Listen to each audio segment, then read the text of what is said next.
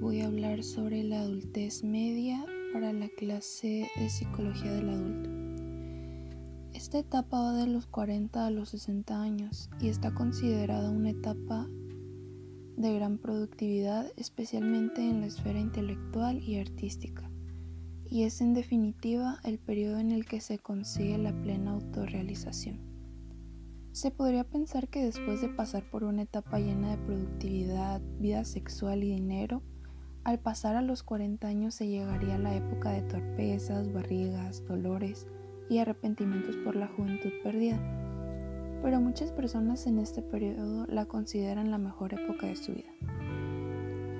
La edad intermedia es una época de planear cosas nuevas. La gente reevalúa y reconsidera sus aspiraciones anteriores y que también han ido. Durante la transición de la adultez temprana y la intermedia, algunas veces se modifican metas o se incursiona en actividades totalmente diferentes. En vez de pensar en el periodo de su vida desde el punto de vista de los años que ha vivido, la gente empieza a pensar en el tiempo que le queda por vivir. En cuanto a los cambios físicos, los hombres y las mujeres durante los años intermedios se encuentran la disminución de la agilidad al caminar. A los 45 años la altura es estable pero después comienza a declinar. Hay una pérdida gradual de la fuerza muscular, la agudeza visual y la coordinación. El gusto, el olfato y la sensibilidad al dolor y a la temperatura generalmente no muestran ninguna disminución hasta cerca de los 45 a los 50 años. También hay aparecimiento de canas, calvicie y arrugas debido a la sequedad cutánea. Uno de los cambios fundamentales de la edad intermedia es la disminución de las capacidades reproductoras que afecta a los hombres y a mujeres de manera diferente. En las mujeres se presenta la menopausia. Se le denomina a esta al cese de proceso de menstruación o amenorrea. Dicho cese se debe a su vez a un cambio en las secreciones hormonales de estrógeno y progesterona.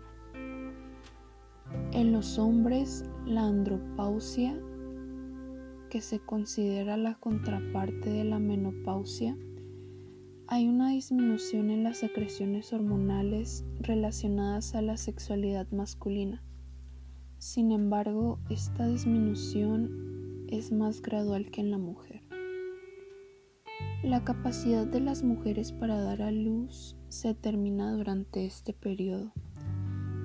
En promedio, los hombres a pesar de que pueden continuar engendrando hijos, empiezan a experimentar una disminución de la fertilidad y en frecuencia de las eyaculaciones, además de un aumento de la impotencia, lo que podría ser una desventaja para ellos. En cuanto a la salud, las enfermedades más comunes de la Edad Media son el asma, la bronquitis, la diabetes, los desórdenes nerviosos y mentales, que son la irritación o la depresión, la artritis, el reumatismo, deterioros en la vista y el oído, y el mal funcionamiento o enfermedad de sistemas circulatorio, digestivo, y una de las más comunes que es la hipertensión. En cuanto a su desarrollo intelectual, no hay evidencia de descenso en muchas clases de funcionamiento antes de los 60 años. Inclusive hay un incremento en algunas áreas como el vocabulario, habilidades e información general. La gente de edad intermedia puede aprender esto a menos que piense que no puede, ya que aprenden porque quieren libre y voluntariamente en la medida en que se sientan motivados.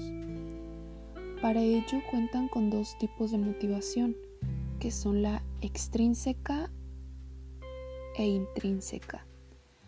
Como motivación extrínseca tienen la necesidad de solucionar problemas específicos, donde tienen más ventaja debido a su capacidad para sintetizar su conocimiento y experiencia.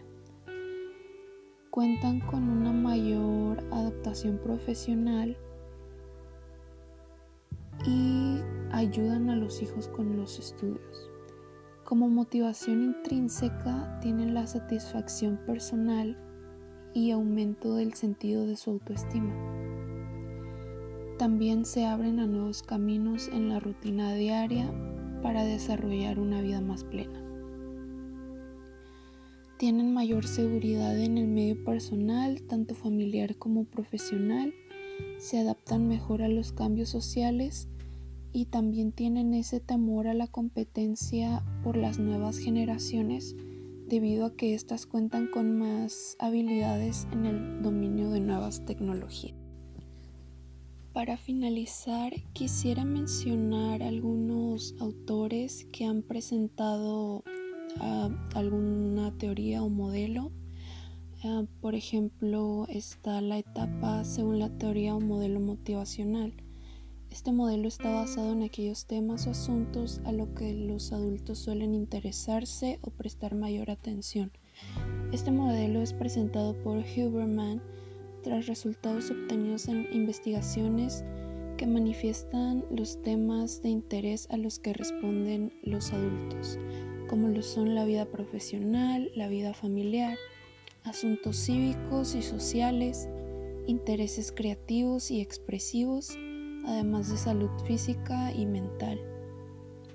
Este autor plantea que de la etapa de los 40 a los 50 años está el afianzamiento y los valores propios. Este, este periodo representa la cima, la cumbre del ciclo vital del adulto.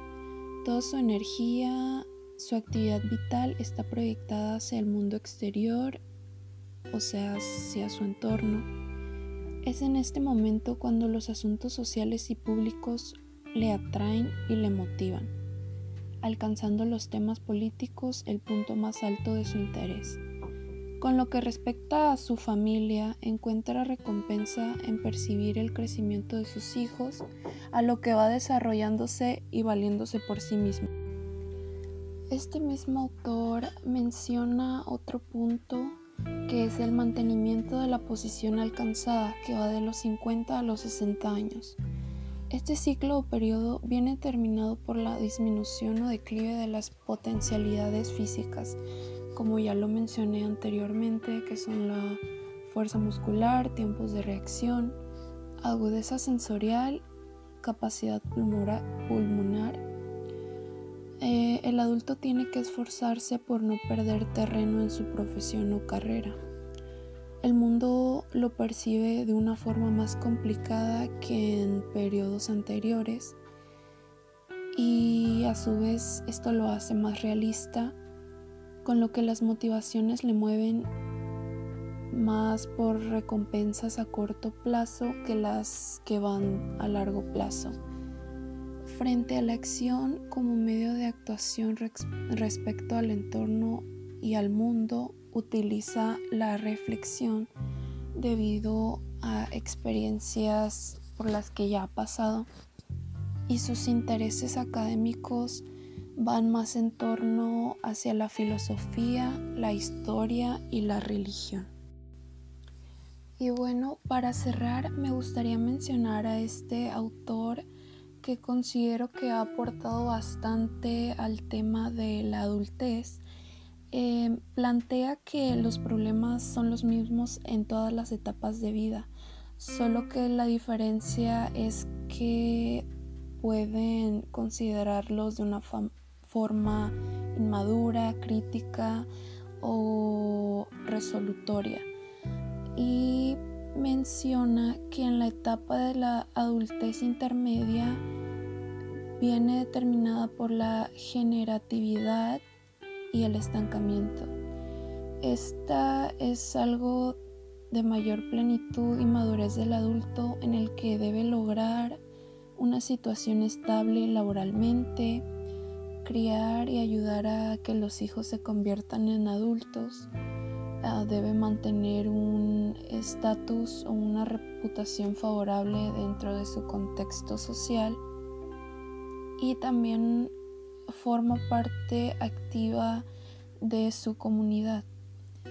Esta etapa es de mayor generosidad, entrega y sacrificio y se manifiesta en la educación de sus hijos. La superación de las crisis anteriores es esencial para el buen funcionamiento de esta etapa.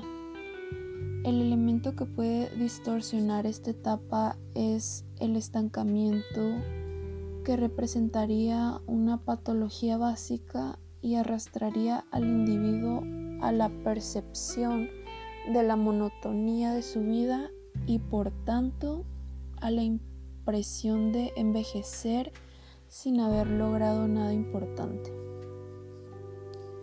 Em, esto es todo por mi parte. Espero que les haya servido la información que he proporcionado. Que tengan un buen día.